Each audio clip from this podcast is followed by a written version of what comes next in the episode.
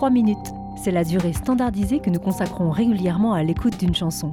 Alors, pourquoi ne pas les dédier à la découverte de la multitude des créations que la radio nous permet? Nous offrir, vous offrir l'écoute des trois premières minutes d'un univers. Roman, pièces de théâtre, essais, documentaires, créations sonores, comme un shot d'introduction à une œuvre pour interpeller, donner envie de creuser, confirmer des impressions ou dépasser des a priori. Bonjour à toutes et à tous et bienvenue dans les trois premières minutes, la vraie fausse quotidienne de Cause Commune, à retrouver presque tous les jours de midi à 13h sur 93.1 FM en région parisienne ou sur le site causecommune.fm et enfin en DAB+, la radio numérique terrestre. Et quel plaisir de vous retrouver pour cette nouvelle saison. Bonjour à tous, chers auditeurs, chères auditrices.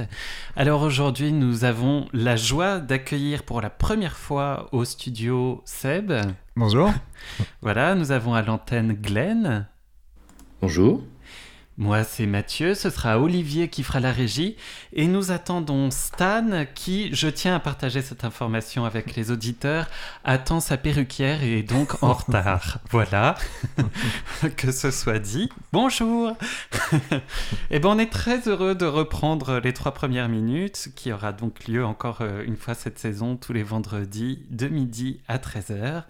Et on vous invite, vous aussi, à nous faire découvrir les trois premières minutes de vos univers préférés. On est là pour ça, pour vous écouter à l'antenne. N'hésitez surtout pas à vous signaler, à nous faire part de vos réactions, de vos envies, tout ça. Vous pouvez nous joindre euh, sur le chat, sur causecommune.fm, dans l'onglet le chat, puis vous allez chercher le fil les trois premières minutes, ou bien au téléphone du standard au 09 72 51 55 46. Je répète, 09 72 51 55 46. Voilà, voilà pour la petite introduction. Et tout de suite, je vous propose d'écouter le procès verbal.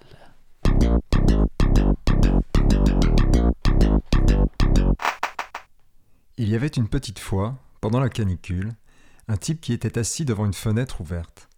C'était un garçon démesuré, un peu voûté, il s'appelait Adam, Adam Polo. Il avait l'air d'un mendiant, à rechercher partout les taches de soleil, à se tenir assis pendant des heures, bougeant à peine, dans les coins de murs. Il ne savait jamais quoi faire de ses bras, et les laissait ordinairement balayer le long de son corps, y touchant le moins possible. Il était comme ces animaux malades qui, adroits, vont se terrer dans, vont se terrer, dans des refuges et guettent tout bas le danger. Celui qui vient ras de terre se cache dans leur peau au point de s'y confondre.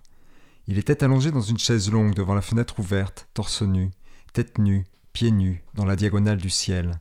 Il était vêtu uniquement d'un pantalon de toile beige abîmé, sali de sueur, dont il avait replié les jambes jusqu'à hauteur de genoux.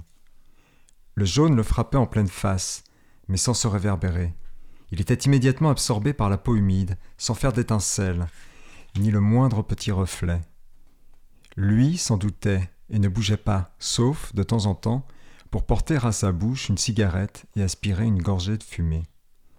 Quand le cigarette fut fini, elle lui brûla le pouce et l'index, et qu'il dut la jeter par terre, il tira de sa poche de son pantalon un mouchoir, et s'essuya ostensiblement la poitrine, les avant-bras, la base du cou et les aisselles. Débarrassé de la mince pellicule de transpiration qui l'avait protégé jusqu'à cet instant, la peau se mit à luire à plein feu, rouge de lumière. Adam se leva et marcha assez rapidement vers le fond de la pièce, vers l'ombre. Du tas de couvertures empilées sur le plancher, il tira une chemise de vieux coton, de finette ou de calicot, la secoua et l'enfila. Quand il se baissa, la déchirure du tissu au milieu du dos, entre les deux omoplates, s'ouvrit de façon caractéristique, prit la taille d'une pièce de monnaie et montra au hasard trois vertèbres aiguës, jouant sous la peau tendue comme des ongles sous une membrane de caoutchouc. Sans même boutonner sa chemise, Adam prit entre ses couvertures une sorte de cahier jaune, format d'école, où il y avait écrit sur la première page, en en-tête, comme pour une lettre, Ma chère Michel. Puis il retourna s'asseoir devant la fenêtre, maintenant protégé des rayons du soleil par l'étoffe qui, qui collait à ses flancs.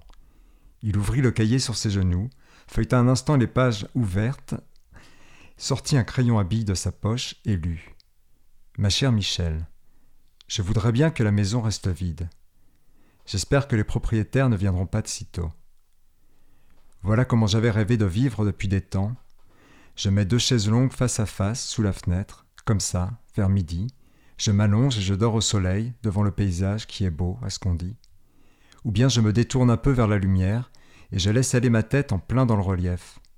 À quatre heures, je m'étends davantage, si toutefois le soleil a baissé ou si les rayons sont plus raides. À ce moment-là, il est environ aux trois quarts de la fenêtre. Je le regarde, lui, tout rond, et tout contre l'appui, la mer, c'est-à-dire l'horizon, exactement droit. Je reste tous les moments devant la fenêtre, et je prétends qu'ils sont à moi, en silence, à personne d'autre. C'est drôle. Je suis sans arrêt comme ça, au soleil, presque nu et quelquefois nu, à regarder soigneusement le ciel et la mer. Je suis content qu'on pense partout que je suis mort. Au début, je ne savais pas que cette maison était abandonnée. Ce sont des chances qui n'arrivent pas souvent. Quand j'ai décidé d'habiter ici, j'ai pris tout ce qu'il fallait, comme si j'allais à la pêche. Je suis revenu la nuit, et puis j'ai balancé ma moto à la mer. Comme ça, je me faisais passer pour mort, et je n'avais plus besoin de faire croire à tout le monde que j'étais vivant, et que j'avais des tas de choses à faire pour me garder vivant. Zéro. Et voilà, c'était les trois premières minutes du procès verbal de Jean-Marie Gustave Leclésio. Merci Seb. Alors Glenn, je me tourne vers toi parce que Stan est toujours euh, en attente de sa perruquière. donc euh, Glenn, une réaction à cette lecture? Euh, Ouais, c'est lent, c'est sale, c'est étrange comme ambiance. C'est entre les déchirures, toutes les descriptions de textiles c'est très, euh, très. Hum, ouais, on sent les matériaux. C'est dingue la façon dont, le texte euh, évoque ça. moi, j'ai envie de savoir qui c'est ce type, pourquoi il veut disparaître. Euh, je, suis curieux comme d'hab. ben moi, c'est. Hum, je suis. j'ai un sentiment d'ambivalence en fait parce que. Bon, je dois dire, j'avais vu avant euh, dans les échanges pour préparer l'émission que c'était un texte de Leclésio et ma mère adore Leclésio. Elle est fan de Leclésio. Dès qu'on parle de bouquin, elle me parle de Leclésio. Elle adore son style, voilà. Donc évidemment, j'ai un petit a priori négatif. je ne peux pas m'en cacher. et, euh, et donc là, j'écoute et je vois un style assez beau et en même temps presque précieux euh, dans euh, la précision qui est accordée à chaque détail. Et je suis là, mais pourquoi cette précision à chaque détail, à chaque textile, à chaque euh, angle de la position, de chaque moment Voilà, je... Et, et du coup, je sais pas où ça va. Et en même temps, ça s'appelle le procès verbal, donc je me dis, bah oui, c'est cohérent en même temps de tout statuer comme ça. et et du coup, j'accorde au texte le, bénéfice du doute tout en me disant est-ce que c'est juste un, un auteur qui, euh, qui veut faire des belles phrases? Je sais pas. Grande question. Euh, il y a un peu de ça, effectivement, je trouve. Euh, alors, il y a, chez Leclésio, il y a deux périodes, principalement.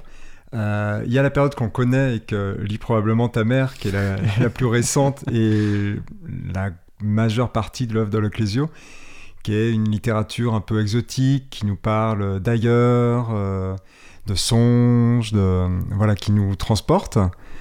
Et il y a eu au, tout début, parce que le procès verbal, son premier livre, euh, il était tout jeune, je crois qu'il avait euh, à peine une vingtaine d'années quand il l'a écrit.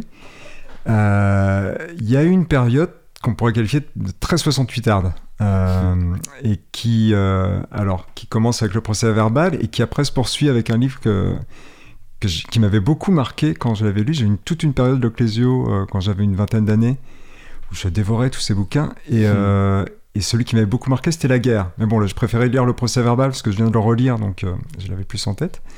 Et donc, c'est des livres, ce sont des livres pardon, qui, qui nous présentent un peu des personnages qui sont en, rupture avec la société. mais cette rupture, elle ne passe pas par un militantisme, par un activisme euh, elle, passe par euh, une forme d'apathie, euh, hmm. de distance aux choses, au monde et à soi. Et là, c'est exactement de ça que traite ce livre. C'est voilà, pour résumer très rapidement. De toute façon, il y a très peu d'action. Effectivement, c'est pour ça aussi que ça s'attache autant de détails. C'est que finalement, l'action est extrêmement réduite par quelques sorties à la plage et des séances dans la maison abandonnée qu'il occupe. Il se passe pas grand chose. Quoi. La, la scène la plus la plus épique, c'est quand il rencontre un rat et qu'il le chasse à coup de boule de billard. Euh, voilà, il, ne se passe pas beaucoup plus de choses que ça. Mais, euh, mais du coup, c'est un personnage qui, euh, qui est fatigué du monde. Et moi, c'est cet aspect qui m'intéresse dans ce livre-là, c'est que ce sont des personnages qui ne se, qui ne se retrouvent pas dans la société et, et qui se sentent impuissants. Et du coup, on a ce procès verbal écrit à la première personne qui fait un peu penser à l'étranger de Camus, en plus actualisé dans les années 60. Euh, je ne sais plus quand a été écrit le livre, mais je crois que c'est 67, quelque chose comme ça. Enfin bon, 63. Euh, et, et, donc voilà, c'est une forme de, de, réaction au monde et de, et de lutte contre euh, la société par l'absence d'action et de réaction, en fait. Hmm. Et, et voilà, c'est de ça principalement que traite le livre et je le trouve intéressant. Un peu daté, parfois. Il y a, un peu, il me fait beaucoup penser à, ce qu'on trouvait dans le cinéma français à l'époque de la Nouvelle Vague, où euh, avec une certaine euh, pause, euh, avec des personnages qui aiment utiliser des mots exotiques, compliqués, des, des personnages qui, ouais, qui, oui, qui pose un peu, quoi. Et, bon, c'est un peu énervant. C'est vrai qu'en le relisant, ça m'a un peu énervé par moments. Mais, euh, mais je trouve ça très intéressant, franchement. Si... Je pense pour ceux qui connaissent ou ne connaissent pas le Clésio, c'est bien de le lire parce que même quand on le connaît, je pense qu'on peut être très surpris par celui-là. Donc, euh, si je comprends bien, tu demandes euh, qu'on lise un bouquin de 200 pages, 300 pages, euh, où il ne se passe rien parce que, et, où on se sent étranger à tout, parce que c'est ça l'intérêt du bouquin. Non, je ne demande pas, j'ordonne. Alors, Glenn, je me retourne vers toi à nouveau. Est-ce que ça t'a donné envie Écoute, Mathieu, j'allais faire exactement la même conclusion que toi. Un personnage apathique dans un bouquin où il se passe rien, moi ça me donne envie de le lire pour savoir pourquoi des gens comme ta maman et, des gens comme Seb sont passionnés par ce bouquin. Mais moi bah, aussi, ça, me laisse Je pense qu'on est masochiste. Non, mais en même temps, euh, vu l'état du monde, je comprends qu'on ait envie de se retirer de. ça, me fait penser un peu à Camelot, là, le film qui est sorti euh, récemment. de Leclésieux à Camelot. Bonjour, vous êtes sur les trois premières minutes. quand, vous voyez l'état du personnage avec les, je sais plus combien de saisons de, de la série, vous comprenez que le type a envie de se barrer. Donc oui, pourquoi pas. Ok. Ben ouais, moi aussi, ça me donne. Je suis assez curieux en fait. Après, oui, moi je, je le conseille, mais euh, c'est un conseil euh, pas trop fervent non plus, hein, parce que c'est vrai que j'ai trouvé qu'il y a beaucoup de longueur quand même en le relisant. J'avais beaucoup aimé quand je l'avais découvert. Donc tu euh, assumes pas en fait. Bah, je trouve qu'il est intéressant, quoi. Mais, mais voilà, faut pas s'attendre à. Et puis il y a quelque chose, oui, j'en ai pas parlé, mais ce qui me dérange un peu quand même sur la fin, c'est que. Attention, spoiler. voilà, alors sans trop rentrer, hein, je vais pas raconter, mais mais le Clésio nous, nous donne une piste pour comprendre ce qui se passe dans la tête de ce personnage. Parce que c'est vrai qu'il a beau entrer dans les détails, ça, il reste quand même assez mystérieux tout le long du livre. On comprend, on a du mal à, on comprend que voilà, il se sent pas appartenir au monde, mais on a du mal à, aller plus profondément mmh. là-dedans.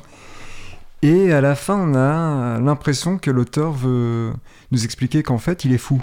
Et ça, ça m'a beaucoup déçu.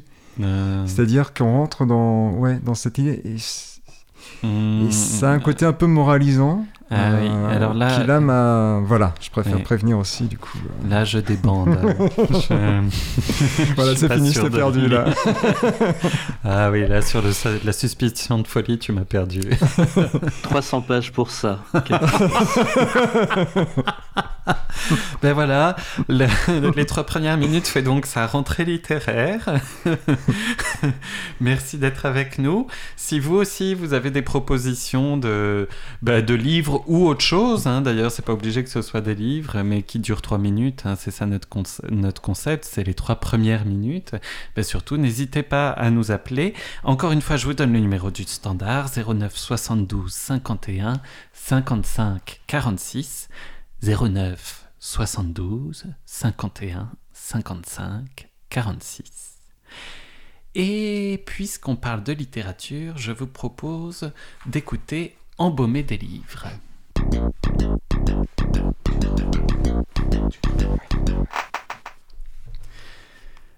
Notre espèce est celle de la trace. Depuis nos origines. Depuis nos origines, nous laissons des empreintes de notre passage, infime tentative de dessiner une mémoire que les quatre éléments s'évertuent à effacer. Ainsi avons-nous caché nos empreintes dans l'obscurité des mondes souterrains, appuyé nos traces jusqu'à les graver dans la rudesse de la roche et lentement élaboré la cognition de nos signes pour qu'ils traversent les générations et racontent notre aventure. Notre désir intuitif de survivance et de transmission engendra l'écriture, et le livre fut. Les supports se succédèrent, tablettes, rouleaux, codex, livres brochés ou reliés, e-books, les matières avec eux, argile, papyrus, soie, chanvre, parchemin de chiffon ou de sure de bois, pâte à papier, fichier numérique. Depuis que le livre est papier, le feu lui mène une guerre sans merci. Avec le développement de l'imprimerie, de sanctuaires mémoriels, les livres sont devenus objets de consommation. Aujourd'hui soumis à la vindicte du jeunisme et du renouvellement perpétuel, marketés par les vulgaires lois du commerce, menacés par le grand remplacement numérique, ils subissent un féroce processus d'abandon. Vénérés tout autant que délaissés, ils sont produits et détruits en grande quantité par l'industrie de l'édition, vorace aux qui engloutit des millions d'arbres et d'ouvrages en, toute discrétion tout au long de son impitoyable chaîne de production. Notre consumérisme effréné engendre des montagnes de déchets. Entre 140 et 150 millions de livres neufs finissent au pilon en France chaque année silence, on vend. Le tabou qui enfume cette réalité découle-t-il des autodafés perpétrés par les nazis au siècle dernier? Il est vrai que l'idée de la destruction des livres nous est insupportable. Notre vénération à leur endroit est de l'ordre du sacré, une déférence quasi religieuse découlant sans doute de la préciosité des premiers ouvrages de papier, comment ne pas citer la Bible, et de la dextérité de leurs scribes. Autodafé est le seul mot contemporain qui désigne la destruction des livres. Issu du latin actus fidei, acte de foi, il désigne initialement la cérémonie de pénitence publique organisée par le tribunal de l'Inquisition catholique, et par extension toute exécution publique d'hérétiques par le feu. Les effroyables bûchers de milliers d'ouvrages perpétrés par des étudiants allemands endoctrinés en 1933 ont fini de le ciseler. Zéro. Et eh bien voilà, c'était les trois premières minutes de Embaumer les livres de Mathilde Poulange. Alors, euh, eh bien Seb, une réaction? Ouais, bah, j'ai été euh, très intéressé et surtout très curieux de, découvrir ce qu'elle va nous dire de tout ça.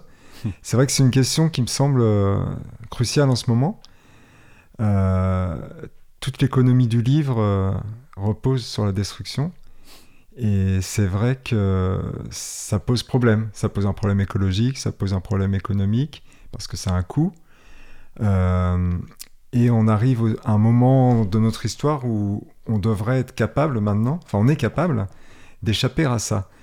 Il y a le livre électronique, moi, c'est vrai que je me suis mis beaucoup au livre électronique et alors on perd le contact euh, physique du livre qui, reste beaucoup plus agréable pour moi que celui du livre électronique. Mais c'est vrai qu'on évite euh, tout, ce coût, tout ce processus de production euh, qui n'est pas forcément nécessaire. on a des systèmes, alors c'est pas agréable de dire ça, mais Amazon par exemple a développé un système qui est beaucoup plus cohérent d'un point de vue médio-ambiental, c'est qu'ils font l'impression du livre à la demande. Euh, du coup, euh, avec des, délais assez réduits. Donc on se demande pourquoi ça ne se développe pas ailleurs, puisque ça, ça, fonctionne aussi. Et du coup, ça évite d'avoir euh, tous ces, déchets et ces destructions de livres, qui reste quand même un, un acte, heureusement qu'on ne voit pas. C'est comme les laboratoires. Les laboratoires, pardon, les abattoirs, pardon quand on voit les images d'animaux qui sont, euh, qui sont tués, ça, nous révulse. Et je pense que si on voyait les livres être euh, détruits, je pense que ça nous ferait aussi un choc. Euh, et du coup, il y a eu aussi un système, alors je ne sais pas ce qu'il est devenu, mais à un moment, on a commencé à, à mettre dans les librairies des, des espèces d'immenses, enfin de grosses photocopieuses qui, permis, qui permettaient d'imprimer les livres à la demande. Euh, j'avais vu quelques librairies qui s'étaient équipées de ça, mais c'est un peu disparu. Alors je sais pas si c'est pour des problèmes techniques ou je sais pas, mais c'était une solution qui est intéressante, où du coup on pouvait euh, se faire imprimer le livre à la demande dans la librairie. Mais c'est vrai qu'il y a, oui, je pense qu'il va falloir que ça bouge un peu. Euh. Mais après, il y a aussi l'attachement qu'on a au, au, livre physique, qui, bah, qui, qui, plein de poésie, qui est plein de. Mmh. Donc c'est pas facile. Enfin, c'est pas, ouais, c'est pas simple. Et toi, Glenn, une réaction à cette lecture? Alors, comme d'hab, curiosité, je veux savoir où ça va. Bon, mais c'est pas la partie la plus intéressante. Moi, j'aime bien l'opposition qu'elle fait euh, entre le côté sacré, sanctuaire, religieux, euh, vénération du, du, livre papier, et, euh, et, face à ça, le consumérisme, la critique de, de, de, de, la consommation. Alors, du coup, je ne sais pas du tout où est-ce que ça va. Pendant que, que tu lisais, j'ai fait une petite recherche sur Google, et la dame, elle se définit comme plasticienne du livre. J'ai pas eu le temps de lire la suite. mais elle a l'air obsédée par, par cet objet. Euh, plus, enfin, elle le décrit, elle le, elle le met en œuvre. Apparemment, elle est artiste et autres. Euh, elle fait des expositions et des sculptures autour de ça. Euh, je ne sais pas du tout. Je peux pas, j'arrive pas à imaginer où est-ce que ce livre va nous amener. Est-ce que toi, tu l'as lu jusqu'au bout? Est-ce que eh ben, c'est quoi ton impression? En fait, c'est pas un livre, c'est le texte du catalogue de sa dernière exposition qui avait lieu cet été. Et donc, Mathilde Poulange est effectivement une artiste plasticienne euh, que, qui vit sur le Larzac et qui, depuis plusieurs années, euh, a comme principale matière de travail euh, des livres qu'elle brûle et qu'elle embaume. Euh, et donc, euh, le texte de l'exposition parle de.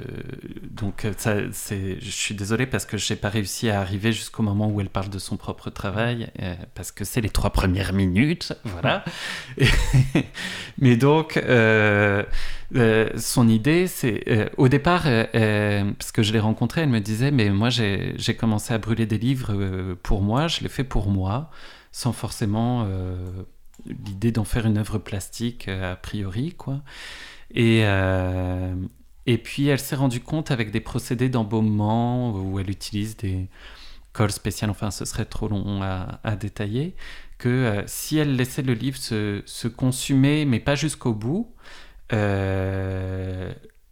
sa grande surprise en fait on n'avait pas un objet une image horrible en fait et glauque mais ça ressemblait à une écorce d'arbre et euh, donc, euh, bah, tiens Seb, puisque tu as la je suis un grand privilégié, euh, voilà, tu peux regarder les, les images et nous faire perdre de tes réactions.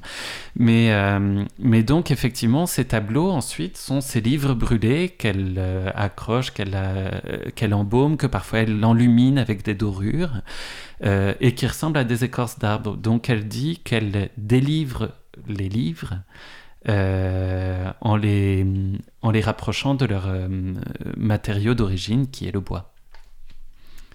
Voilà pour te répondre, Glenn. Effectivement, ça, ça explique beaucoup mieux et il y a un côté très poétique dans ça, je trouve. Ouais, ben c'est pour ça que, que, je voulais le partager parce que, euh, parce que moi, ça m'a vachement touché en fait, son œuvre plastique. Et c'est d'abord par ces tableaux que, que je me suis intéressé à son travail et par elle puisque j'avais rencontré. Et, euh, et ensuite, euh, ben, j'ai lu des textes euh, d'exposition et j'ai trouvé qu'elle écrivait très bien. Et, et, du coup, je me suis dit, mais ne gardons pas ça pour nous, les trois minutes sont là pour ça, donc partageons, partageons. Et là, je vois le visage de Seb complètement absorbé par le catalogue d'exposition. Oui, non, effectivement, c'est vrai que. Alors, j'aimerais bien le voir évidemment en vrai, parce qu'en catalogue, c'est jamais pareil, mais c'est là d'être un travail vraiment très, très beau. C'est vrai qu'on a des textures, ouais, qui font beaucoup penser au. C'est très, très beau. Et là, je suis tombé à l'arrêt sur une phrase qui m'a paru intéressante. Là, et, elle écrit Et puisque les livres se souviennent des arbres qu'ils furent, quoi se souviendra de nous? Mm. C'est joli. Ben oui, ouais, je trouve qu'il y a un, un, travail aussi sur la, sur la mémoire, sur cette idée avec laquelle elle fait son introduction de, de laisser une trace voilà, qui une grande problématique, je trouve, dans, dans l'art. Enfin, les Grecs, ils appelaient ça l'ubris, l'idée de, de, vouloir ressembler aux dieux et d'atteindre l'éternité. et là, c'est un peu la même chose qu'il y a qu'il y a en jeu et où euh, finalement elle, elle, renverse le processus. C'est comme si c'était les. Avec ces tableaux, c'est comme si c'était les arbres qui nous regardaient euh, et la vanité, c'est nous, c'est pas eux, quoi. Il y a un truc un peu comme ça. Et aussi, tout ça parce que euh, elle, dit de son propre travail, mais moi je. Je vis dans le Larzac, je vis parmi des arbres et, et je suis fasciné par ces arbres et c'est ça aussi qui, qui m'anime dans mon travail. Voilà. Et, par contre, elle nie le fait que c'est contre les livres. Euh, d'abord, elle est capable de parler de chacun des livres qu'elle a brûlés, donc elle les a lus ou sinon parcourus. Euh, et, euh, et c'est juste qu'à un moment donné, ben, ces livres de toute façon vont être amenés à disparaître et elle s'interroge sur ce qui reste de, de ce processus-là. Et finalement, en s'apercevant qu'ils ressemblent à des arbres, euh, il y a quelque chose de qui n'est plus une fin. Euh, un éternel recommencement. Ouais, quelque chose de peut-être de cet ordre-là. Ouais. On sent l'émotion quand tu en parles. mais c'est vraiment quelque chose qu'on ressent aussi. Euh, j'ai regardé un peu le catalogue en ligne. Euh, c'est vraiment quelque chose qui surprend. Euh, effectivement, elle utilise le mot autodafé toutes les cinq lignes. et, au début, ça choque, mais on retrouve ce qu'il ce qu'il y avait dans le tout début de ce que tu lisais, c'est-à-dire la capacité à détailler l'histoire autant du matériau que des livres même, dans tout ce qu'elle présente en tout cas. Et on sent cet amour de du livre en tant que, support et de vecteur de, savoir et de connaissances et d'émotions. Mm. Et on, voit qu'elle travaille essentiellement sur l'objet et mm. pas effectivement sur la destruction de, de, la symbolique du livre. C'est très, très surprenant. Mm. Donc voilà, je vous recommande euh, le travail de Mathilde Poulange. J'essaierai de mettre euh, le site euh, dans le chat, comme ça ceux qui veulent, ils pourront aller voir après l'émission. Et puis, euh, et puis ben, arrêtons là et euh, donnons la voix un peu à au moins une femme. Stan Brich n'est pas là puisqu'il est toujours avec sa perruquière, mais il est là par esprit puisqu'il nous a choisi une très jolie pause musicale. Uh, where the hell my phone? Where the hell my phone? Where the hell my where the hell my phone? Huh? How I'm supposed to get home? Uh, where the hell my phone? Where the hell my phone? Where the hell my where the hell my phone, huh? How I'm supposed to get home? Okay, 215 and the lights come on. where my phone? Looking around like where my phone? Looking where my homies went. Where the hell my homies went? Where the hell my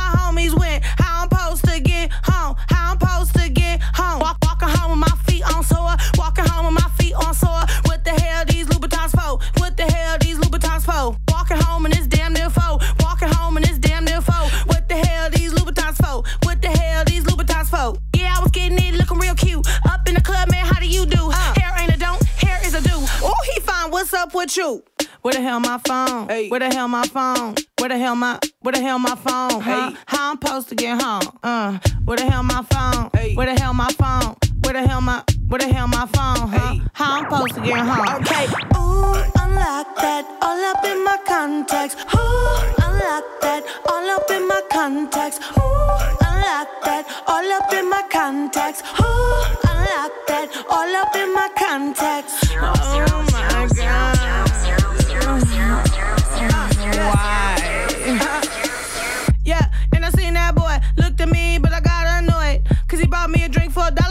Came over here and he wanted to holler. Yep. Boy came over here and he wanted to holler. Yep. Boy came over here and he wanted to holler. Yep. My song came on, so I hit the dance floor. Man, I lost my mm, phone. Walk,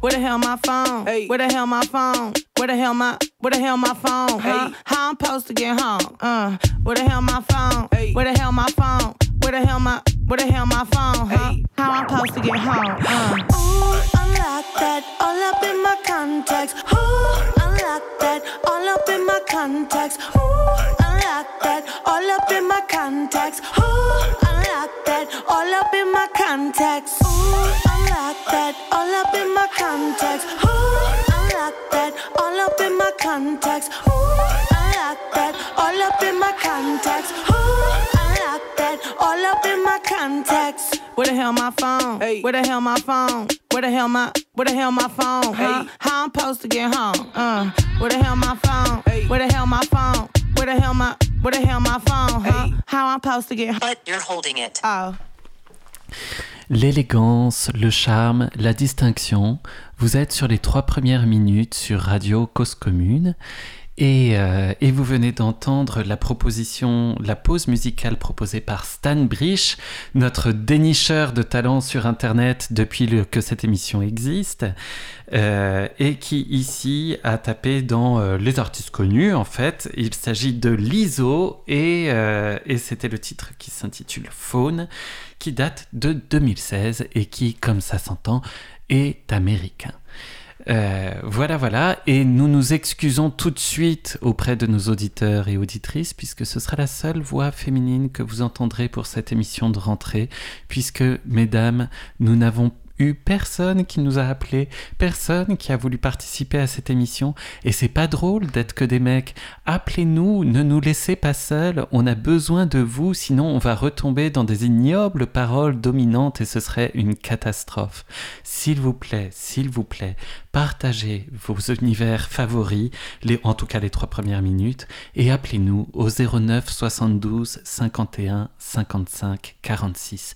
Je répète, je redonne le numéro 09 72 51 55 46.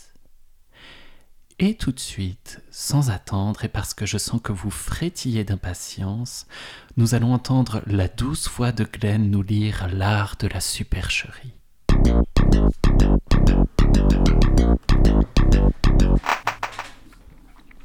En témoignant récemment devant le Congrès, j'ai expliqué que j'aurais souvent pu obtenir des mots de passe et d'autres informations sensibles d'entreprise en prétendant être quelqu'un d'autre et en les demandant, tout simplement. Il est naturel d'aspirer à un sentiment de sécurité absolue, ce qui conduit beaucoup de gens à avoir une fausse impression de tranquillité. Considérons le propriétaire d'un appartement, qui équipe la porte d'entrée d'une serrure à gorge réputée inviolable, afin de protéger sa femme et ses enfants. Il se sent plus rassuré maintenant qu'il a mis sa famille à l'abri des intrus. Mais qu'en est-il de l'intrus qui brise une fenêtre ou qui trouve le code de la porte du garage? Même si le père de famille installait un système de sécurité plus robuste, ce serait mieux, mais pas sûr à 100%. Verrou coûteux ou pas, le propriétaire reste vulnérable. Pourquoi? Parce que le véritable maillon faible de la sécurité, c'est le facteur humain. La sécurité n'est trop souvent qu'une simple illusion, une illusion parfois encore accentuée lorsque la crédulité, la naïveté ou l'ignorance s'en mêlent. Seulement deux choses sont infinies, l'univers et la stupidité de l'homme, et je n'en suis pas certain pour la première, a ainsi déclaré Albert Einstein.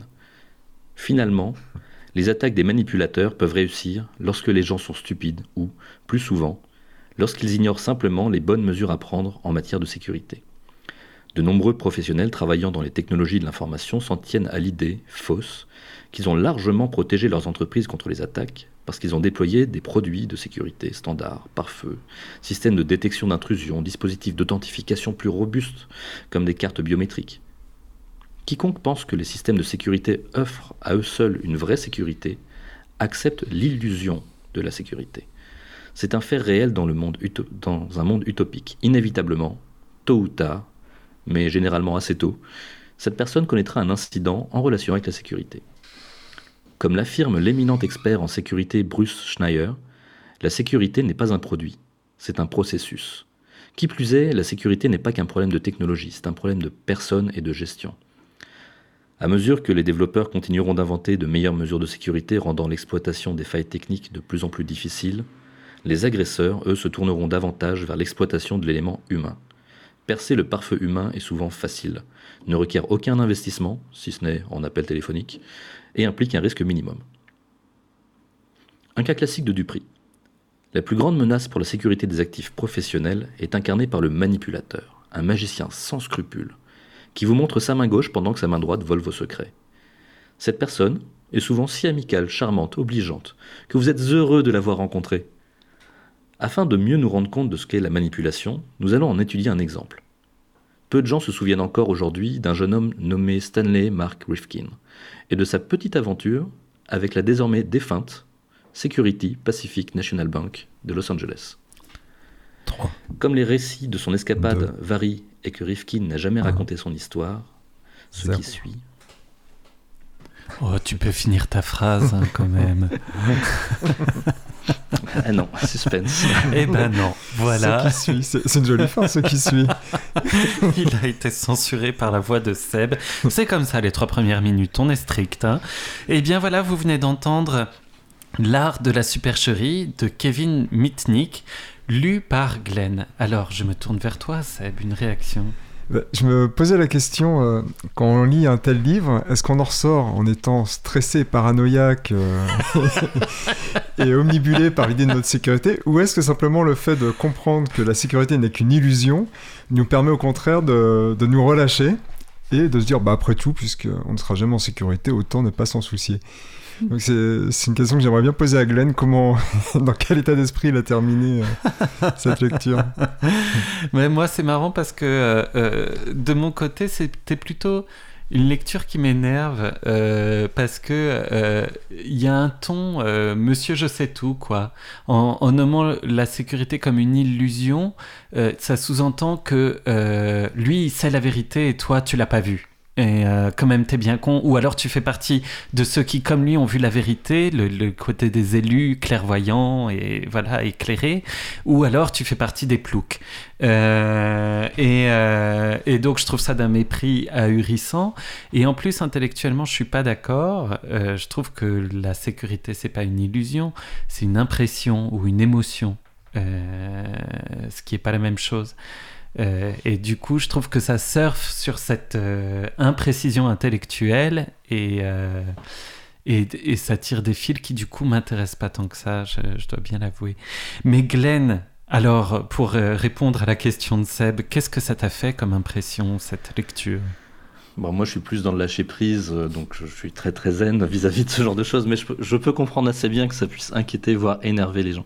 En plus, le, livre euh, n'est pas que un, livre d'un professionnel sur le sujet. Kevin Mitnick, l'auteur, euh, c'est l'un des hackers les plus célèbres. En fait, c'est le premier hacker à avoir fi- fi- figuré sur une liste de fugitifs recherchés par le FBI. Il avait hacké notamment Fujitsu, Motorola, Nokia, Sun Microsystems et d'autres.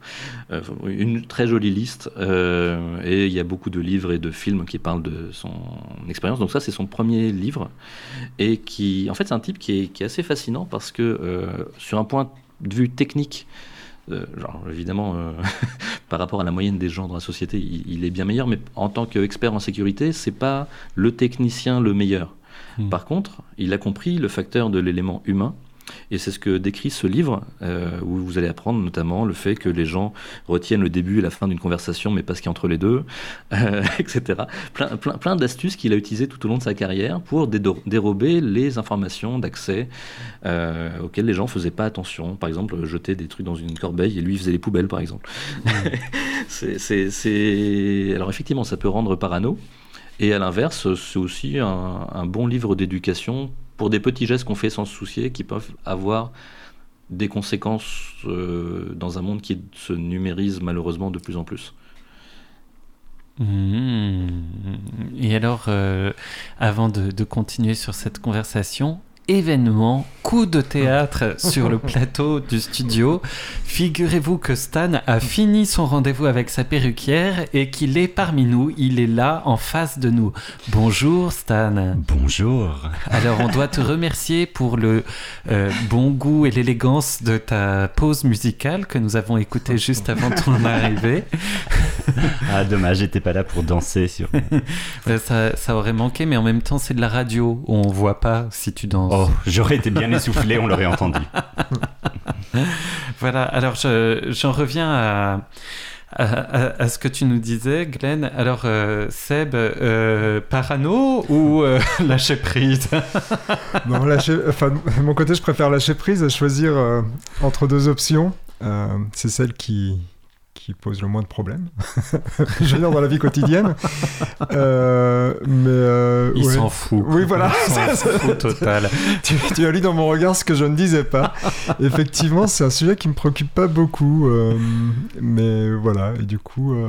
Par contre, ouais, le- la curiosité comme ça de savoir comment il, il s'est amusé, enfin, comment il s'est organisé pour récupérer des mots de passage, ça peut être amusant. Mais, euh, mais c'est vrai que ça, ça me rend pas beaucoup plus curieux que ça.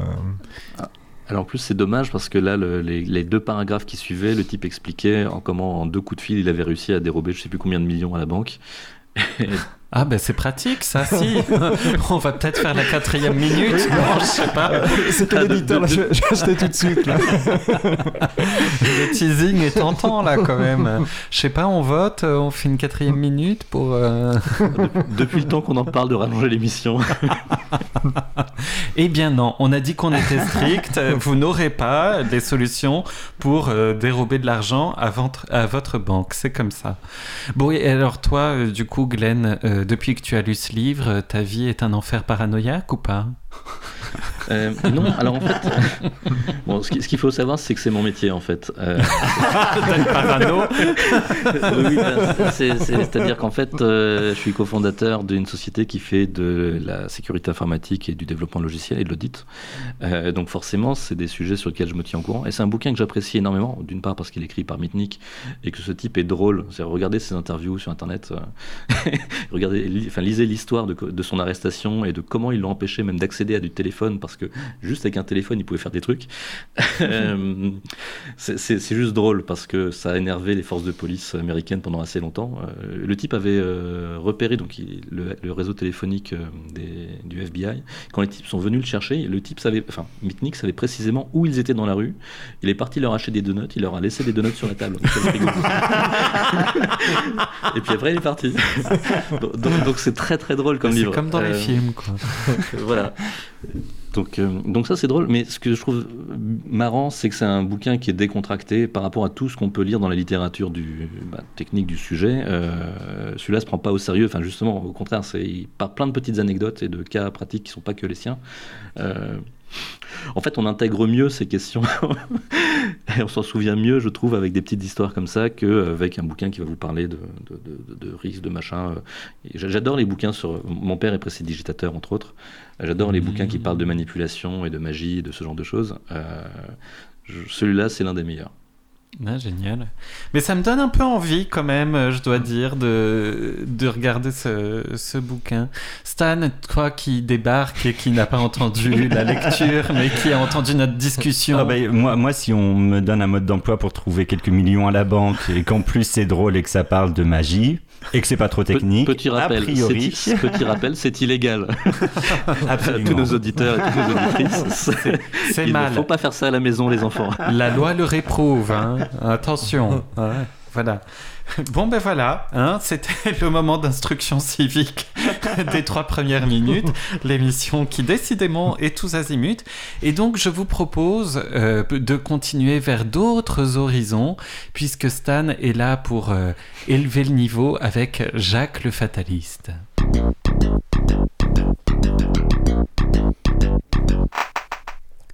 Comment s'était-il rencontré? Par hasard, comme tout le monde. Comment s'appelait-il? Que vous importe? D'où venait-il? Du lieu le plus prochain? Où allait-il? Est-ce que l'on sait où l'on va? Que disait-il? Le maître ne disait rien, et Jacques disait que son capitaine disait que tout ce qui nous arrive de bien et de mal ici-bas était écrit là-haut. Le maître. C'est un grand mot que cela. Jacques. Mon capitaine ajoutait que chaque balle qui partait d'un fusil avait son billet. Le maître. Et il avait raison. Après une courte pause, Jacques s'écria Que le diable emporte le cabaretier et son cabaret. Le maître. Pourquoi donner au diable son prochain? Cela n'est pas chrétien. Jacques. C'est que, tandis que je m'enivre de son mauvais vin, j'oublie de mener nos chevaux à l'abreuvoir. Mon père s'en aperçoit, il se fâche. Je hoche de la tête, il prend un bâton et m'en frotte un peu durement les épaules. Un régiment passé pour aller au camp devant Fontenoy, deux dépits je m'enrôle. Nous arrivons, la bataille se donne. Le maître. Et tu reçois la balle à ton adresse. Jacques. Vous l'avez deviné, un coup de feu au genou. Et Dieu sait les bonnes et mauvaises aventures amenées par ce coup de feu. elles se tiennent ni plus ni moins que les chaînons d'une gourmette. Sans ce coup de feu, par exemple, je crois que je n'aurais été amoureux de ma vie ni boiteux. Le maître. Tu as donc été amoureux? Jacques. Si je l'ai été. Le maître. Et cela par un coup de feu Jacques. Par un coup de feu. Le maître. Tu ne m'en as jamais dit un mot Jacques. Je le crois bien. Le maître. Et pourquoi cela Jacques? C'est que cela ne pouvait être dit ni plus tôt ni plus tard. Le maître. Et le moment d'apprendre ses amours est-il venu? Jacques. Qui le sait? Le maître. À tout hasard, commence toujours. Jacques commença l'histoire de ses amours. C'était l'après-dîner, il faisait un temps lourd, son maître s'endormit. La nuit, les surprit au milieu des champs, les voilà fourvoyés. Voilà le maître dans une colère terrible et tombant à grands coups de fouet sur son valet, et le pauvre diable disant à chaque coup Celui-là était apparemment encore écrit là-haut. Vous voyez, lecteur, que je suis en beau chemin, et qu'il ne tiendrait qu'à moi de vous faire attendre un an, deux ans, trois ans le récit des amours de Jacques en le séparant de son maître et en leur faisant courir à chacun tous les hasards qu'il me plairait. Qu'est-ce qui m'empêcherait de marier le maître et de le faire cocu? D'embarquer Jacques pour les îles, d'y conduire son maître, de les ramener tous les deux en France sur le même vaisseau Qu'il est facile de faire des comptes, mais ils en seront quittes l'un et l'autre pour une mauvaise nuit et vous pour ce délai.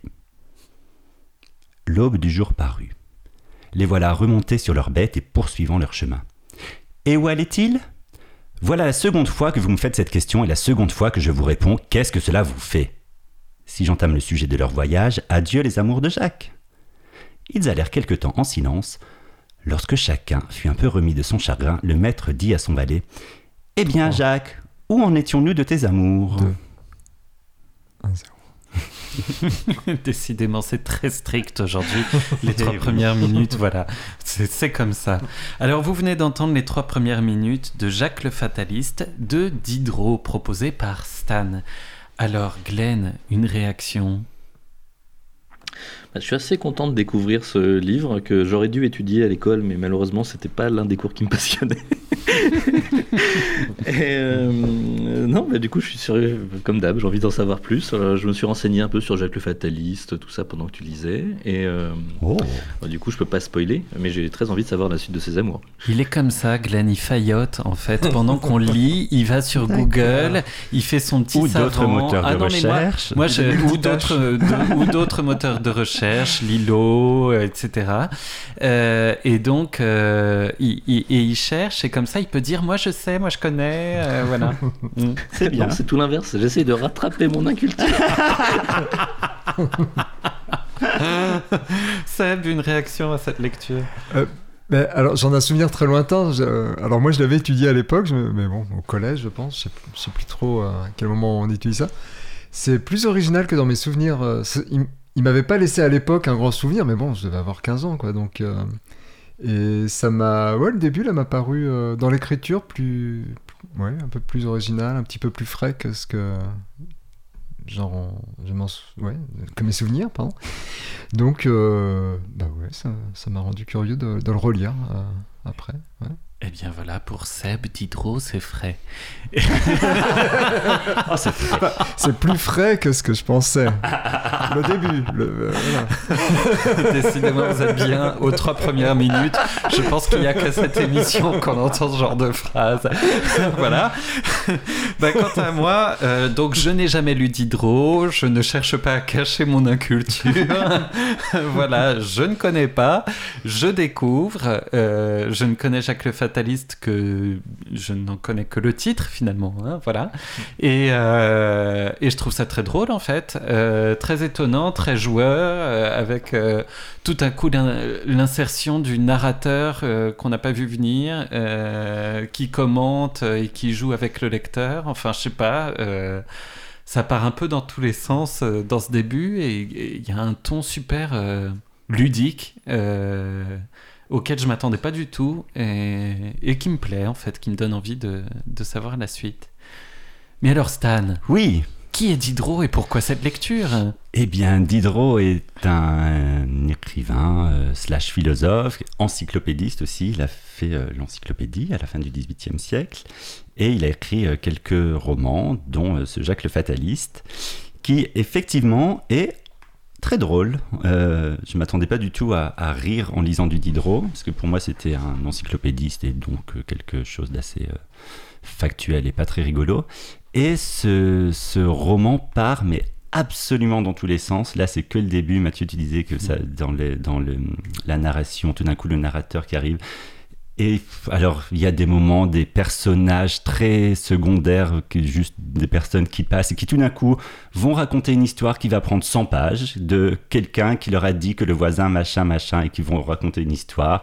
Et après, on va repasser. Enfin, ça part vraiment dans tous les sens des, des personnes qui arrivent à un moment et qui réapparaissent 300 pages après. Enfin, non, pas tant que ça, parce que c'est pas si long, mais 100 pages après pour dire une phrase qui n'a absolument aucun intérêt. Et tout est comme ça, tout est dans une espèce de. de je, m'en foutisme, qui en est pas un, mais en tout cas dans un refus d'efficacité narrative, c'est-à-dire que dès le début, on se pose la question.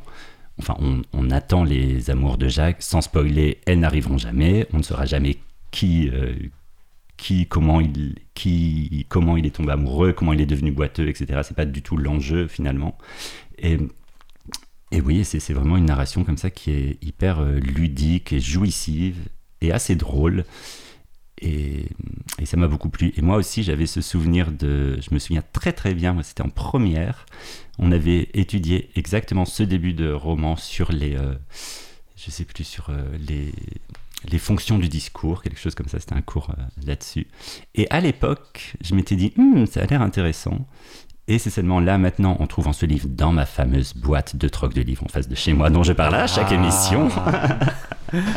et donc j'ai trouvé ce livre, et comme quoi, un livre qui euh, me semblait intéressant il y a 20 ans, à peu près, et ben, j- comme quoi, parfois ça prend du temps de trouver le bon moment pour lire ce livre, et voilà, je l'ai trouvé euh, devant chez moi littéralement, et j'en étais ravi 20 ans après. En, en tout cas, grâce à toi, euh, Diderot redore son image. Euh, et pour moi, il avait une image de mec chiant. Oui, grâce oui. à toi, je... Mais c'est Effectivement, il est- il est l'encyclopédie. devenu- voilà. Alors, je sais pas s'il a décompensé ou après, l'encyclopédie ou s'il a compensé avec l'encyclopédie. C'est marrant, hein, comme la culture scolaire abîme certains auteurs euh, de manière euh, tragique. Alors, je ne sais pas si c'est juste le contexte de l'école qui fait que de toute façon, tu peux présenter ce que tu veux de la manière que tu veux, ce sera perçu comme étant chiant parce que l'école est obligatoire, ou, euh, ou si c'est parce que euh, c'est, euh, la manière de, de présenter les choses en cours de français ou en cours de philo. euh, et l'approche qu'on a de ces textes qui fait que tout à coup c'est imbitable. Bah, C'est-à-dire que souvent, j'ai l'impression qu'on aborde un texte via une thématique et qu'on va éplucher cette thématique dans un texte. Par exemple, moi, quand j'avais étudié ce- cet extrait-là, c'était sur les fonctions du discours, le- etc. Et en fait, c'était pas du tout sur l'humour ou sur le, le- la narration, sur Mhm. euh, qu'est-ce qui fait roman, qu'est-ce qui fait théâtre aussi, parce qu'il y a aussi beaucoup de, dialogues comme ça qui sont presque des dialogues théâtraux. Et ça aurait, été, ça aurait pu être une porte d'entrée qui peut-être, moi, m'aurait donné plus envie. Là, c'est sûr que les fonctions du discours étaient un peu moins... euh, ça m'enthousiasmait un peu moins que l'humour, par exemple. Mais je crois même que, enfin, c'est ce que j'aime bien. Un petit peu d'autopromotion. C'est euh, ce que j'aime bien dans cette émission, c'est qu'il n'y a pas d'angle d'attaque euh, annoncé. Enfin, euh, voilà, on propose un texte et puis chacun réagit et on, échange sur nos réactions et petit à petit des choses se construisent, quoi. Mais du coup, quand tu fais découvrir un texte en disant déjà avant même qu'il soit lu, c'est ça qu'il y a d'intéressant à regarder dans ce texte. Euh, euh, ben non, si je trouve Ouais. ça drôle, je trouve ça drôle, quoi. Enfin, peut-être c'est ça ma porte d'entrée, quoi. Bref. Spécial dédicace à tous les profs de français. Si vous nous entendez, venez participer à l'émission et Mais expliquer pourquoi vous vous trouvez bien Absolument. drôles. Et, en- et envoyez vos élèves aussi. Et si vous n'êtes pas d'accord avec ce que je dis, surtout appelez-nous, s'il vous plaît, ne restez pas silencieux. Ça suffit, on a assez tapé sur les profs comme ça euh, depuis des années. Euh, il est temps que, que vous vous exprimiez. Cette émission est là pour ça. Voilà, c'est important. Donc appelez-nous 09 72 51 55 46. Je redis 09 72 51 55 46. Alors il nous reste quelques minutes et je voulais donner la parole à Seb qui a un petit coup de gueule dont il voulait nous faire part. Oui, alors qui est lié aux trois premières minutes un petit peu. Ça, fait trois fois en peu de temps que je me trouve, euh, notamment là deux fois cet été, euh, des lectures euh, que j'ai pu réaliser qui m'ont qui m'ont beaucoup plu, qui m'ont. Je me suis dit, ah bah c'est génial, ça va faire un- une introduction formidable pour euh, les trois premières minutes, etc. Et en fait, je me rends compte que euh, bah, il y a ouais, y a des perles euh, qui ne sont pas encore traduites par les différents éditeurs français. Et donc voilà, j'étais un petit peu étonné quand même que que visiblement les éditeurs français se passaient à côté de David Constantine, qui est un poète anglais qui a écrit un recueil de nouvelles qui s'appelle In Another Country, qui est traduit en espagnol. Moi, c'est en espagnol que je les ai découverts à chaque fois. Euh, c'est un auteur qui est assez même reconnu, tout ça. Donc, qui a, peu écrit en littérature, il est surtout poète, mais, mais il a écrit des, des nouvelles qui sont extraordinaires. Et euh, donc voilà, un appel, euh, éditeur français. Mais chers Voilà. éditeurs, chères éditrices, si vous nous écoutez, ceci est une bouteille à la mer lancée par Seb et je soutiens son appel. Moi, j'ai envie de découvrir David Constantine. Ah oui, non, c'est magnifique, c'est une nouvelle euh, vraiment très courte euh, dans lesquelles on sent mais, des émotions contenues. Enfin, c'est- formidable. Après, il y a, il y a aussi, euh, j'ai beaucoup aimé Ingrid Rojas Contreras, qui a écrit, euh, contrairement à ce que son nom pourrait laisser penser, elle a écrit en anglais Fruit of the Drunken Tree. Et c'est un bouquin sur euh, ce qui s'est passé en Colombie dans les années euh, 80, les années Escobar, euh, vécu par un enfant, par une enfant euh, de l'âge de 7 à 10 ans, et, et c'est comment une enfant perçoit toute la brutalité du monde autour. C'est magnifique, les, les rapports de classe aussi. Enfin, c'est, c'est un livre qui est extraordinaire, qui, pareil, existe en, en anglais et en espagnol, mais pas en français. Et un autre que j'avais lu il y a un an, euh, mais c'est bien de rappeler encore qu'il n'est pas traduit, c'est le petit-fils de Garcia Marquez, donc il y a un potentiel commercial, on se dit. Ah Il vendra au moins. Il y a un coup à jouer là. Ben oui, il y a un coup à jouer. Il a écrit un livre qui est formidable, qui n'a rien à voir avec Garcia Marquez. C'est là pour le coup extrêmement euh, désespéré. Euh, le seul point commun avec Garcia Marquez, c'est la présence un peu, une présence spectrale, un petit peu. Mais alors là, vu euh, d'une manière extrêmement noire, trash. Et donc ça, s'appelle Una cita con la lady de Matteo Garcia Elizondo. Donc voilà, il faut que les éditeurs se réveillent un petit peu parce qu'il y a des perles. Eh bien voilà, l'appel est lancé, j'ai envie de dire. euh, là, il serait bien effectivement que hein, qu'on qu'on imprime d'autres livres, qu'on puisse les foutre au pilon après pour faire la boucle euh, de notre feu. émission. Il n'y en a pas assez, s'il vous plaît. Imprimez, imprimez, envoyez-nous des choses. Voilà. Au, au moins traduisez, n'attendez pas que les profs de français euh, saccagent les auteurs. Cher professeur de français, s'il vous plaît, appelez-nous. Manifestez-vous. Manifestez-vous. C'est pas possible de, de rester euh, dans le silence comme ça. Il faut, euh, il faut vous entendre là. Voilà. En tout cas, les trois premières minutes, c'est quand même une émission qui donne envie de lire des livres qui ne sont pas encore édités. en Voilà. français, en tout cas. Et ça, On peut pas le dire souvent. hein. voilà notre, origina- notre originalité quand même. hein. Eh bien voilà, euh, il est bientôt midi 58, ça va être la fin de cette émission. Et je le redis, c'est un vrai plaisir de retrouver cette émission et de se dire que tous les vendredis, de midi à 13h, on va vous retrouver pour euh, découvrir les trois premières minutes de nos univers préférés. Euh, je le redis aussi, ce serait bien qu'on ait des voix de femmes, voilà, euh, et qu'on ne soit pas entre couilles uniquement à cette émission. Et puis je le re, re, re- redis, cette émission est sur une radio libre et le principe c'est de donner la parole à tout le monde. Et donc euh, même si nous on adore faire ça, on adore aussi vous entendre. Appelez-nous, voilà. Ou euh, contactez-nous sur le chat. Eh bien aujourd'hui vous avez entendu euh, Glenn vous lire L'art de la supercherie de Kevin Mitnick, Stan vient de vous lire Jacques le fataliste de Diderot, Seb vous a lu le procès verbal de Jean-Marie Gustave Leclésio. Et je vous ai lu euh, Embaumer les livres de Mathilde Poulange. Et puis la pause musicale bien sûr de Stan, c'était Liso qui chantait Faune. Voilà, un grand merci de nous avoir écoutés. Bon appétit si vous n'avez pas encore mangé. Surtout ne volez pas des banques et à bientôt.